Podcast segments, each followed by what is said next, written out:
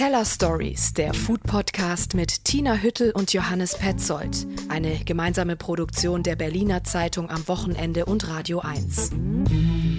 Hallo bei den Teller Stories. Hallo, lieber Johannes. Ich gucke hier auf unseren Tisch im Podcaststudio und sehe Minztee, wunderbar, Mikrofone, äh, Kabelsalat, aber nichts zu essen. Was ist Tina, los? grüß dich. Ja, ähm, ich habe mir kurz überlegt, was ich dir auftische. Wir hatten ja ähm, in der ersten Folge hatten wir Tiefkühlpizza, besser als ihr Ruf. Dann hatten wir letzte Folge Avocadobrot mit Mehlwürmern. Ja? Könnte ich nie vergessen, ja. Ja, genau. Und äh, meine Kochkünste, das siehst du, ist nicht so gut bestellt, außerdem, was du da Kabelsalat nennst. Äh, Wie ist es denn bei dir? Ja, auch nicht so besonders, ganz ehrlich. Also ich kann Alltagsküche. Nicht fancy, aber ähm, es geht. Meine Ausrede ist ja, ich habe keine Zeit. Aber ganz ehrlich, ich glaube, es ist eher Demut. Je mehr ich essen gehe, umso höher ist einfach die Benchmark. Und ich weiß, dass ich da nie hinkommen werde. Also lasse ich es gleich. Meine Ausrede ist einfach äh, die Alltagswoche. Da koche ich eben kurz und knapp. Es ist eben Nahrungsaufnahme, immer mit dem Versuch, gesund zu essen. Klappt auch, aber ist jetzt nicht die Fine-Dining-Küche, ist klar. Da, da sind wir aber in äh, guter Gesellschaft. Das ist ja bei Köchen auch anders. Wenn die aus dem Service draus sind, habe ich oft gesehen, dann wird da was ganz anderes gegessen nach dem Service. Dann gibt es mal Ravioli oder irgendwelche anderen Sachen aus der Dose. Und äh, spätestens, wenn sie nach Hause kommen, unsere Profi-Köche, bleibt die Küche kalt. Ja, selbst beim Berliner Meisterkoch 2021, jetzt steht er ja endlich fest, Jawohl. ich darf ihn endlich verraten, Michael Schulz aus dem Irmaler Dus. Und der hat uns verraten, was er zustande bringt, wenn bei ihm Schicht im Schacht ist. Was ich koche, wenn ich privat zu Hause bin. In der Regel ist es so, dass ich relativ wenig für mich koche. Immer nur, wenn ich halt in Gesellschaft bin, wenn meine Verlobte bei mir ist. Die liebt meinen Caesar Salad, äh, die liebt meine Carbonara. Sowas wird dann quasi immer gekocht, beziehungsweise halt im Herbst, Winter auch gerne mal so ein Steckrüben-Eintopf mit Kassler und Knacker schon etwas deftiger.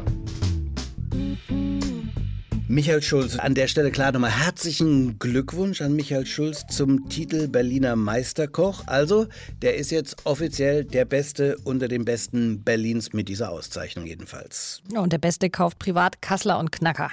Das kann ich übrigens auch. Allerdings Steckrüben-Eintopf, da wird es bei mir schon eng. Habe ich noch nicht gemacht. Ich kann eine gute Kartoffelsuppe. Und Pasta Frutti di Mare. Damit äh, fängst du mich. Also das sollten wir für eine kommende Podcast-Folge auf jeden Fall. Dann kommt ihr ins Podcast-Studio Frutti di Mare. Ja, mein Problem, es gelingt nicht immer gleich. Also ich habe sie einmal so geil hingekriegt, dass ich wirklich stolz war. Kommt immer so ein bisschen drauf an, was ich gerade irgendwie einkaufe. Aber das darf es ja eigentlich nicht sein. Ne? Nee, eigentlich äh, nicht, aber ich habe sogar noch einfacher und trotzdem scheitere ich. Äh, wir trinken ja hier, wenn wir uns treffen, immer Minztee, den gibt's bei mir jeden Tag. Und da mache ich einfach Wasser heiß, kippe es über frische Minze. Du warst jetzt schon oft hier und hast geschmeckt, der schmeckt jedes Mal anders, mal schwächer, mal stärker. Und da reden wir nur von Minztee, ja. Das ist ja natürlich sowas, wo wir uns von den Profiköchen unterscheiden, weil da geht's um Präzision, da darf äh, kein Gramm abweichen, da muss der Geschmack wirklich 100% identisch sein.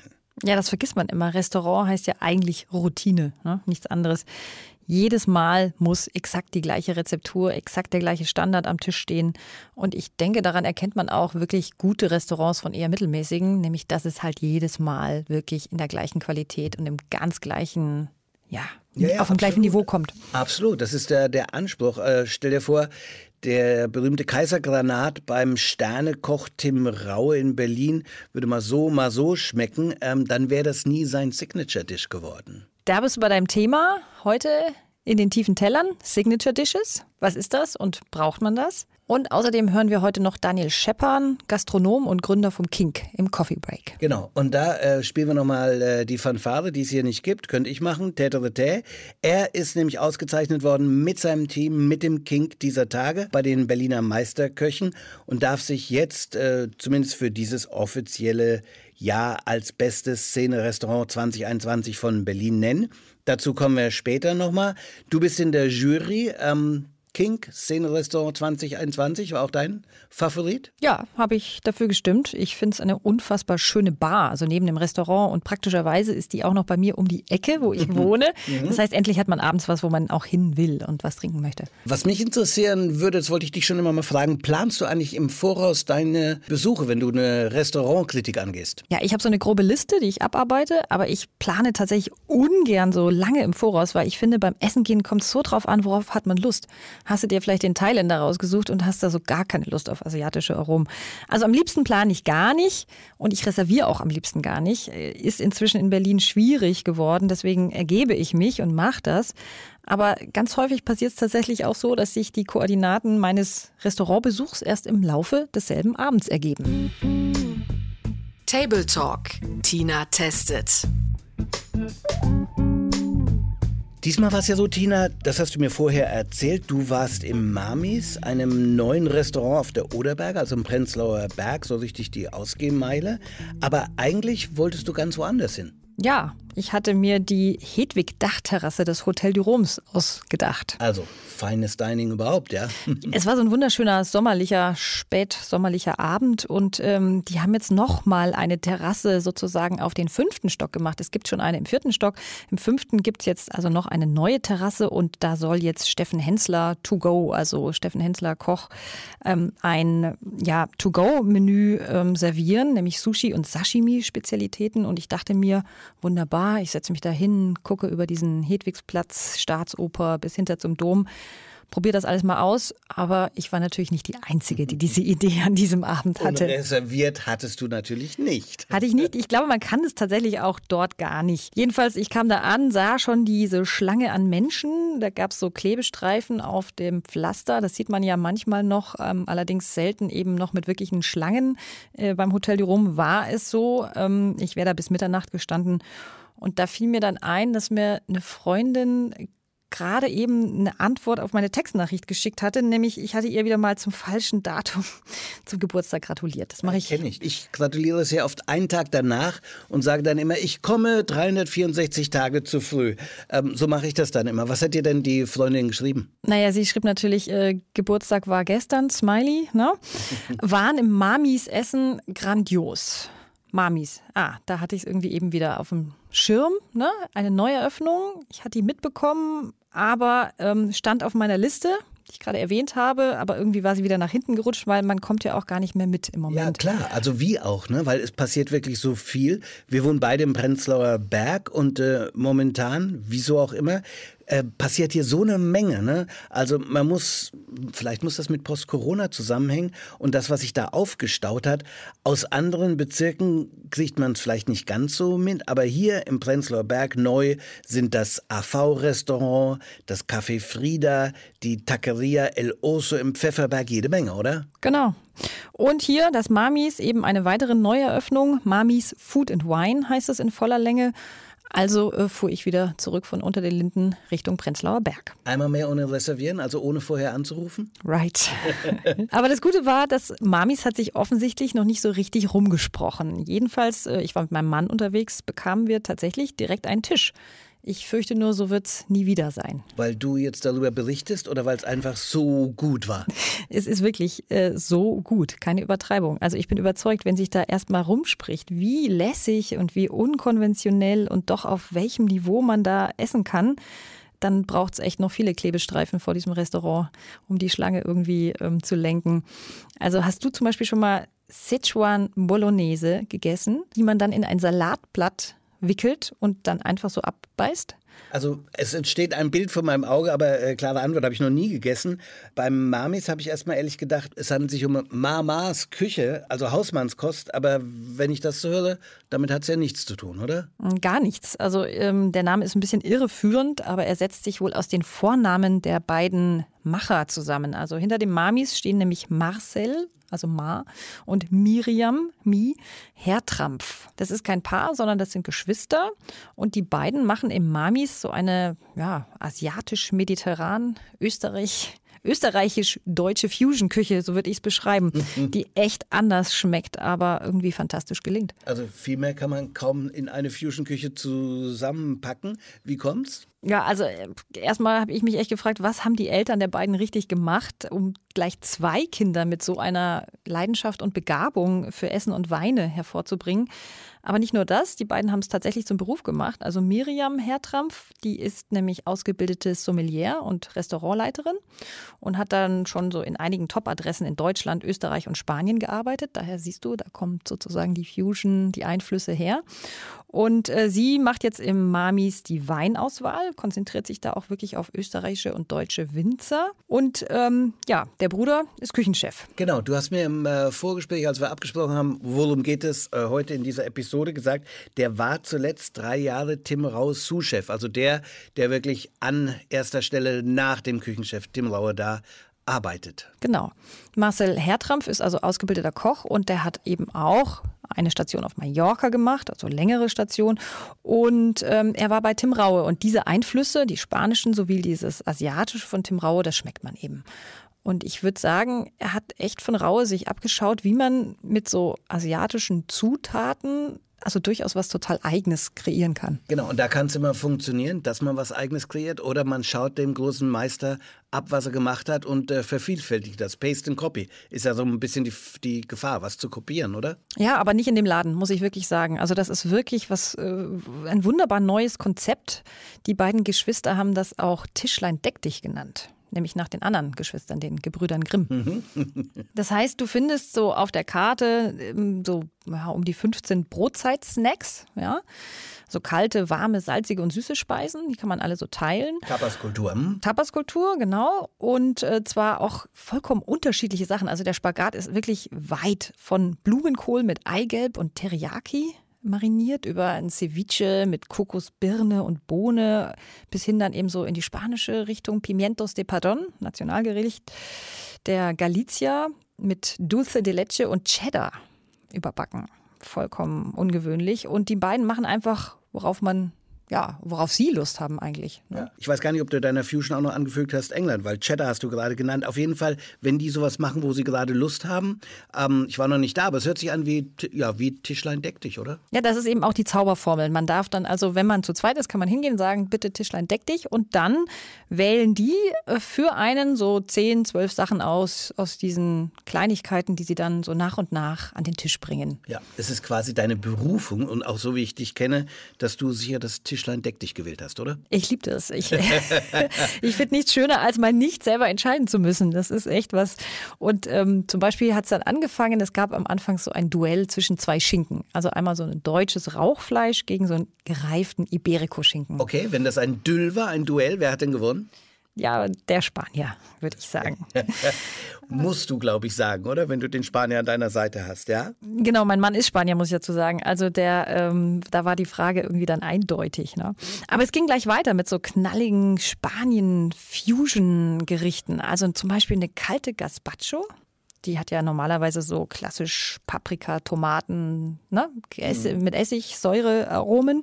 Und die war zum Beispiel thailändisch abgewandelt mit Koriander, Ingwer und Zitronengras. Und auch eben scharf mit Chili und dann auch noch so eine Süße drin. Genau, wenn du mit deinem spanischen Mann kommst, dann ganz klar, dann seid ihr schon ein bisschen so in der Richtung. Andererseits ist er wirklich der Experte, ähm, kommt aus Andalusien und da wurde die Gazpacho ja sogar erfunden. Also was hat er gesagt? Sacrilege, Gazpacho in Thai?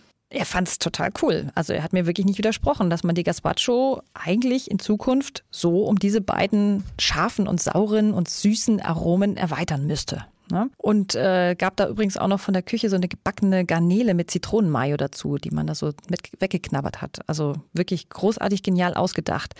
Ein weiteres Sakrileg, ähm, Marcel Hertrampf hat sich zum Beispiel eben auch diese Pimientos de Padron vorgenommen. Ne? Das ist ja, ich habe es vorher schon gesagt, in Galicien das Heiligtum. Genau, galizisches Nationalgericht. Ähm, Heiligtum, wie du sagst, ähm, das sind so kleine, unreife Paprikaschoten, die werden lediglich gegrillt, gesalzen und die dürfen und müssen dann so leicht bitter schmecken. Hm? Richtig, und er hat sich gedacht, ich mache daraus so einen Mantel aus Dulce de Leche, die er so karamellisiert hat. Das ist ja so eine süße Kondensmilch. Kokosmilch in, mhm. in, in Lateinamerika.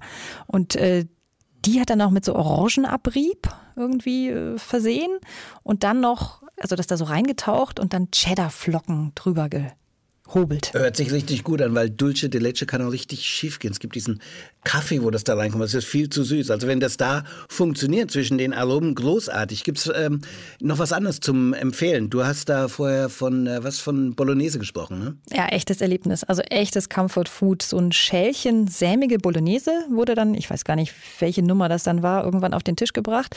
Allerdings ziemlich scharf, also mit Sichuan-Pfeffer so eingekocht.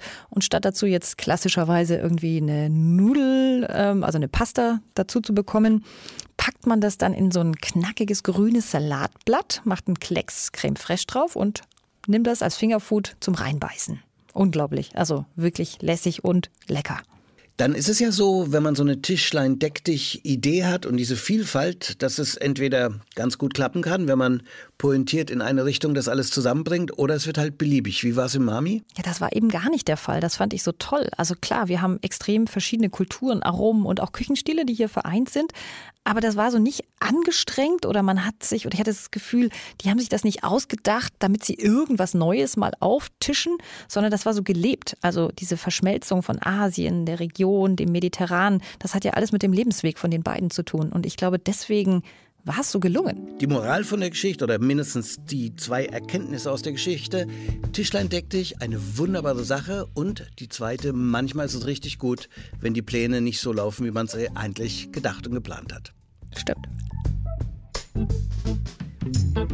So, und wir kommen zum Coffee Break. Diesmal mit Daniel Scheppan vom King. Szene-Restaurant bei den Berliner Meisterköchen für dieses Jahr gerade bekannt gegeben worden. Das Ganze im Pfefferberg-Areal beheimatet. Auf über 600 Quadratmetern ist da so ziemlich alles, was Berlin gerade gastronomisch besonders ausmacht.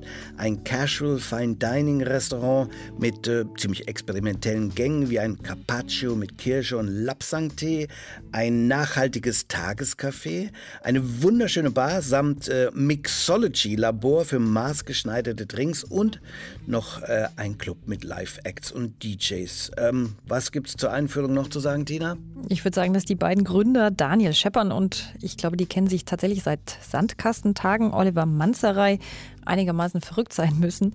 Sie haben nämlich das Ganze mitten in der größten Pandemie aus der Taufe gehoben, sind ein Riesen, ja, sind ein Risiko eingegangen. Mir haben sie mal erzählt, sie hätten ihre beiden Lebensversicherungen verpfändet, um das Ganze zu finanzieren. Kann man sagen, die sind entweder ein bisschen verrückt oder einfach nur, dass sie das perfekte Gespür und Konzept haben, um das durchzuziehen. Trifft sicherlich beides zu.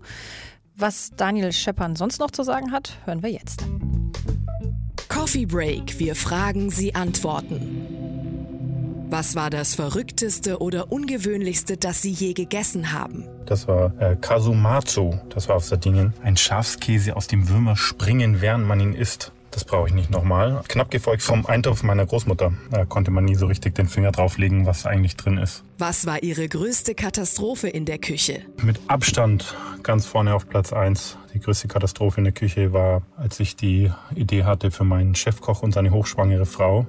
Beide aus dem Süden Italiens ähm, Ossobuco zu kochen. Man muss dazu sagen, ich hatte nicht meinen besten Tag, aber sie waren beide sehr höflich und gnädig mit den Kommentaren. Bestes Gericht Ihrer Kindheit. Marillenknödel, der lockere Quarkteig, die fruchtige Säure der Aprikose und die heiße Butter, die sich ihren Weg durch die angerösteten Semmelbrösel bahnt. Ein Gedicht auf dem Teller meiner Tante. Worauf können Sie auf keinen Fall verzichten? Ich könnte nie auf Käse verzichten. Was könnten Sie jeden Tag essen? Pasta, Pasta und nochmals Pasta.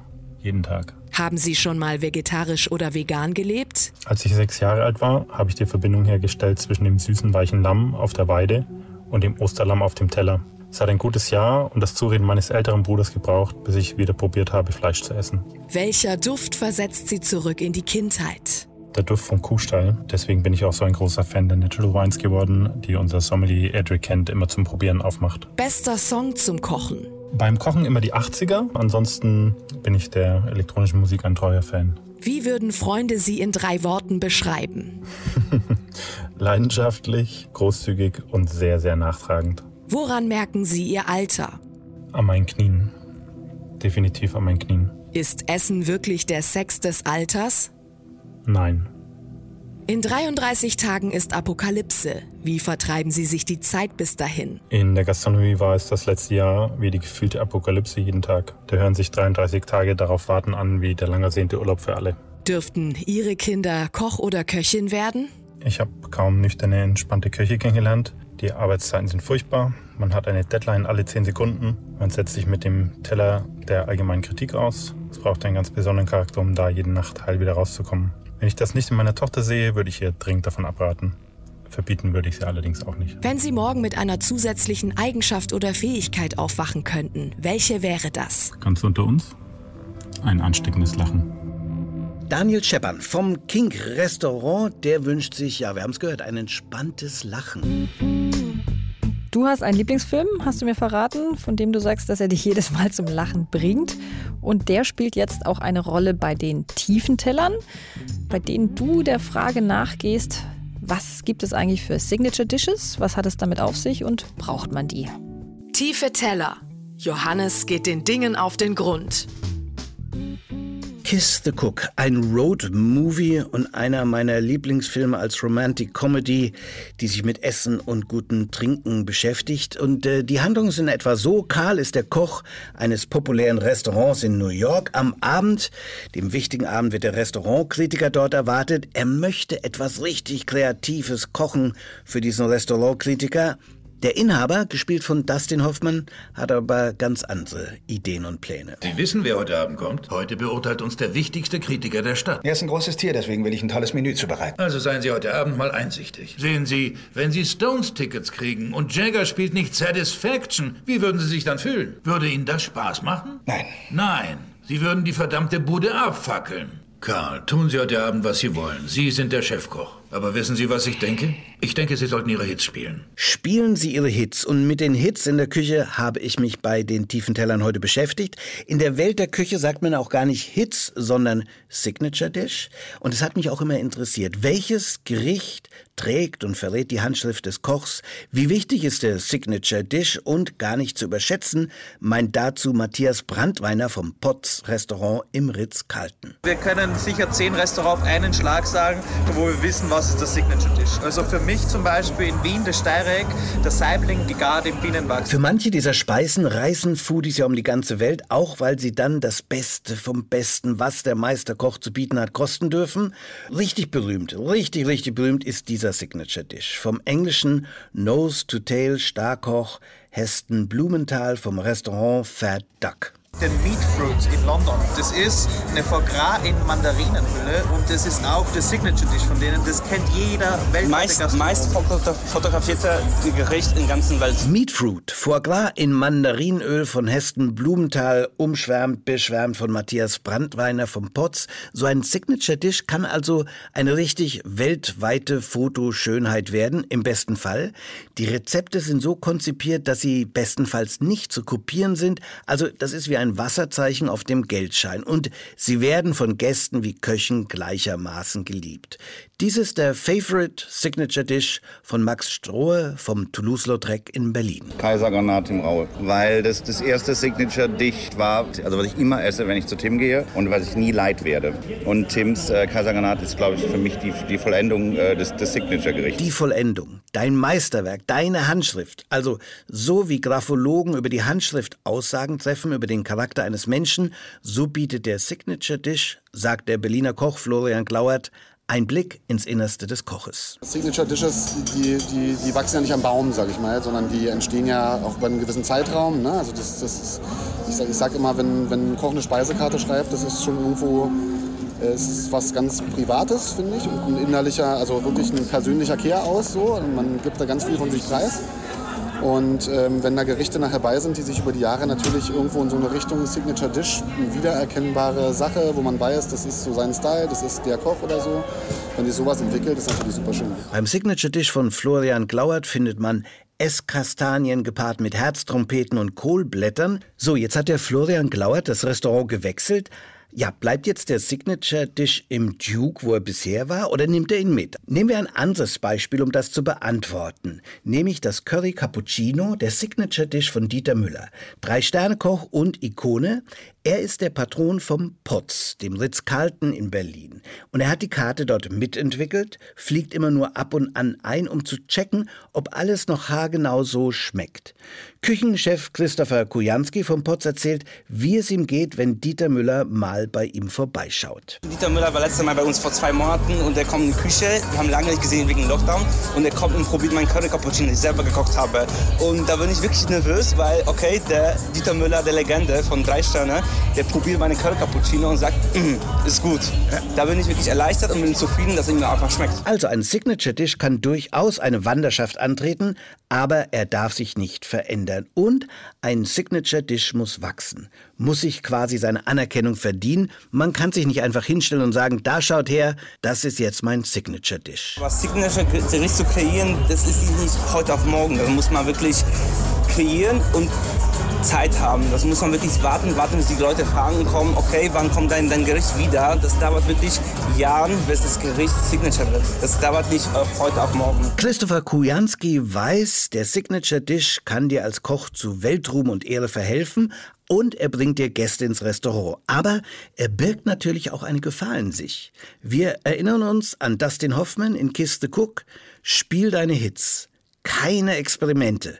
Was das heißt, sagt uns nochmal der Max Strohe vom Toulouse-Lautrec. Tim hat natürlich viel, viel internationalere Gäste, viel mehr durch die World 50 Best List. Und wenn die natürlich vorher bei Netflix diesen Kaisergranat gesehen haben und dann kommen die und dann gibt es sie nicht, ist natürlich scheiße. Gell? Und äh, Tim muss seine Klassiker schon spielen. Fazit: Signature Dish bleibt weiter wichtig. Damit kann man sich einen Namen machen, aber es ist für den Koch Segen und Fluch in einem. Und da sind wir wieder bei Karl, dem Koch aus Kiste Cook. Auch für den nimmt das ein gutes Ende in diesem wunderbaren Film. Er hat am Ende sein eigenes Restaurant. Stopp, jetzt hast du das Ende verraten, Johannes. Ja, war so ein bisschen Spoiler-Alarm, aber ähm, Tina, der Film ist auch sechs Jahre alt. Mein Sohn und ich haben den seitdem x-mal gesehen und will sagen, den kann man ebenso x-mal sehen, selbst wenn man das Ende kennt. Ist einfach so. Ich habe ja diese Gespräche am Rande der Verleihung der Berliner Meisterköche geführt. Das hört man auch so ein bisschen im Hintergrund, da ist einiges los. Da traf ich auch den Kolja Kleberg, zurzeit Fernseh- und Starkoch ohne Restaurant. Aber der hat mir so schön erzählt, was sein Signature-Dish einmal sein wird. Da läuft einem das Wasser im Mund zusammen. Vegetarier, an der Stelle bitte weggehört. Ich habe eine Sache, die verbindet so alles, was ich mit Kochen und mit Lebenslust verbinde. Das ist Berliner Blutwürstchen auf Balsamico-Linsen, Tomaten, Brotsalat. Also stell dir vor, diese weiche, warme, kleine Blutwurst mit diesen knackigen Linsen und den Croutons. Das ist mein Signature Dish und das wird es auch geben, wenn ich wieder ein Restaurant mache, wird das Signature Dish auf der Karte sein. Kolja Kleberg also künftig nicht nur am Bildschirm, sondern zurück in Berlin. Hier ist er ja irgendwie abgetaucht gewesen in den letzten Jahren. Und wo sein neues Restaurant sein wird, schon mal ein Hinweis. Im Stadtschloss heißt es. Wir werden es auf jeden Fall testen. Gibt es sonst noch irgendwelche News zum Vermelden? Die gibt es auf jeden Fall. Wir möchten von zwei Events und Aktionen berichten. Mit Gelinas wird ein Event bezeichnet seit einigen Jahren, bei dem Köche aus aller Welt ihre Küchen tauschen und ihre Rezepte. Ist natürlich in diesen Zeiten irgendwie nicht mehr ganz so zeitgemäß und funktionabel. Aber das Rock'n'Roll Hotel und Szene Restaurant Michelberg an der Warschauer Straße feiert am Sonntag, 29. August, seine ganz eigene Version von Gelinas. Das hat mir der Tom Michelberger dazu erzählt. Das ist einfach ein Zusammenschluss von äh, Köchen und Köchinnen, die sich gegenseitig Rezepte zuschicken. Und jetzt halt nutzen wir die Gelegenheit und machen hier in Berlin Event unter dem Dach von äh, Gelinatz und haben da aber eigentlich komplette Freiheit, das so zu gestalten, wie wir das äh, wollen. Unser Fokus liegt jetzt darauf, dass wir gesagt haben, okay, lass uns die Leute einladen, mit denen wir, oder die Köche, mit denen wir denen wir gut können, mit denen wir sowieso schon, äh, mit denen es einfach Spaß machen könnte, den ganzen Tag lang zu kochen. Ich glaube, der äh, Sonntag ist jetzt ja, für uns alle so ein bisschen einmal ein Ausbrechen, zusammen so einen Tag gestalten, das machen, was wir sowieso machen, aber eben zusammen. Zusammenkommen beim Gelinas im Michelberg am Sonntag ab 16 Uhr im Innenhof bei gutem Wetter, sonst im Hotel, das Loden Stain, das Horvath bzw. deren Köche, mit dabei ebenso Farmer und Produzenten, die das Michelberger beliefern, an den Turntables dann die Tegelboys. Und nun haben wir auch noch News über eine Hilfsaktion namens Der Adler hilft. Was steckt dahinter, Johannes? Als die Fluten durch das Ahrtal rauschten, da haben sie ja auch ein Weinanbaugebiet mit sich gerissen. Neun von zehn Winzern als Betriebe gibt es dort nicht mehr, das muss man sich klar machen. Nur die Hanglagen der Weinberge, die sind verschont geblieben. Die Ahr ist ja bekannt für ihren Spätburgunder, der erstmal lagert für ein, zwei Jahre. Und da hat sich die Flut eben auch durch die Keller gewütet, kann man sagen. Dann aber auch die Schatzkammern dazu zerstört, wo die wirklich alten Jahrgänge lagern. Und das sind ja nicht nur finanzielle Werte, da wird die Familiengeschichte bis zum Großvater weggespült. Und Bernhard Moser von der Weinschule Moser in Berlin und Chef des Eat Berlin Gourmet Festivals hat eben eine Hilfsmaßnahme für diese A-Winzer gestartet, bei der sich alles um eine leere, verschlossene Weinflasche dreht. Das ist eine symbolische Flasche, die man kauft. Also es gibt keinen Wein, deshalb ist es einfach auch ein Symbol dafür, dass die Flasche leer ist. Und wir wollten jetzt auch ganz bewusst nicht einfach einen Wein in, in Verkehr bringen. Es bringt jetzt auch nichts, sozusagen A-Wein aktuell zu trinken. Und da ist es wirklich wichtig, jetzt auch nicht zu sagen, ich unterstütze die Winzer, indem ich deren Wein kaufe, sondern ich unterstütze die Winzer, indem ich dem mhm. Geld gebe oder eben ja. eine symbolische Gegenleistung. Mhm. Und das haben wir hier. Wir haben jetzt quasi eine Weinflasche nicht gefüllt. Wir haben die halt etikettiert. Der äh, Michael Apitz ist ein ganz bekannter Zeichner aus dem Rheingau. Der hat uns das Etikett gezeichnet. Die Flaschen äh, wurden uns äh, gespendet von Wiegand Glas aus Bayern und die Etiketten hat Königsdruck in Berlin gemacht. Das äh, Weingut Schloss Proschwitz hat uns die ganze Etikettierung übernommen. Hat mich halt wieder auch total gerührt, wie, wie, wie schnell die Leute dann auch mhm. alle sofort Ja gesagt haben. Und diese Flasche kann man jetzt für 23 Euro kaufen. Oh. Und diese 23 Euro, das ist mir noch ganz wichtig, gehen zu 100 Prozent, also wirklich Super. völlig ohne Abzüge in die Region dort. Bernhard Moser über die Flaschenaktion. Mehr dazu findet man äh, auf der Seite von VDP, Verband Deutscher Präzisionsweingüter. Habe ich richtig gesagt? Ja? Prädikatsweingüter. Prädikatsweingüter, ja, okay. Aber das wird man finden. Die Aktion heißt, Tina? Der Adler hilft. Und auch in Berliner Weinläden wie Weinladen Schmitz, auch da findet man diese Flasche, kauft man einfach eine mehr und hat etwas Gutes getan für die Winzer im Ahrtal.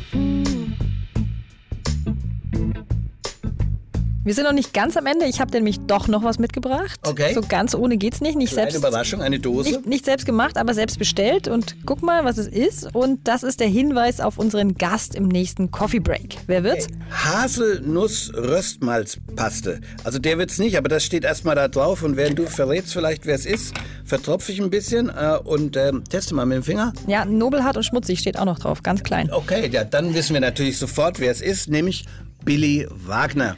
Restaurantleiter vom Nobelhart und Schmutzig und der, der hat uns hier quasi eine Haselnuss-Röstmalzpaste gegeben, die genauso schmeckt. Es äh, malzt, es röstet und die Haselnuss ist auch zu erkennen. Sehr gut. Es ist die brutal lokale Antwort auf Nutella sozusagen. so Ohne Palmfett. Ups.